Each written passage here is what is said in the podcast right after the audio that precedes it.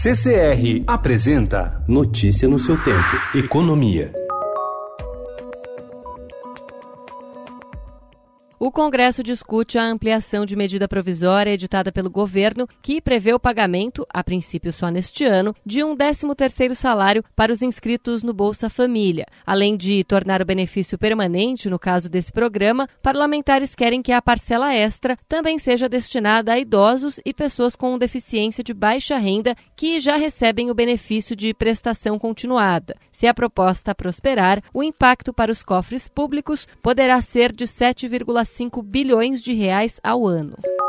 O ministro da Economia, Paulo Guedes, descartou a volta de um tributo aos moldes da antiga CPMF, mas afirmou que avalia taxar as transações digitais, o que pode incluir transferências e pagamentos feitos por meio de aplicativos de bancos, por exemplo. O Brasil daqui a um ano vai poder fazer uma opção de pagamentos com o celular. Você nem vai passar mais em banco, você vai pegar o seu celular, encostar no do outro cara e transferir o dinheiro para o outro. Então, como é que você vai tributar essa transação? Você precisa de algum imposto. Ele, porém, não deu explicações de como seria essa cobrança.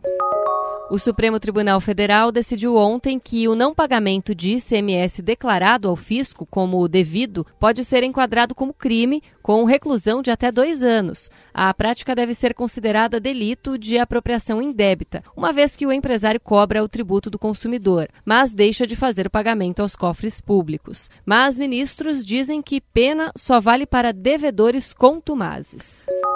Depois da reforma trabalhista, sindicatos perderam mais de um milhão e meio de filiados. Pesquisa do IBGE mostrou que a taxa de sindicalização recuou para 12,5% do universo de trabalhadores ocupados, a menor da história. O estudo do IBGE também mostrou que a recuperação do emprego via informalidade está mudando o local de trabalho dos brasileiros. Há menos trabalhadores atuando em empresas e lojas e mais ambulantes nas ruas, mais motoristas em automóveis, mais entregadores em motocicletas e bicicletas.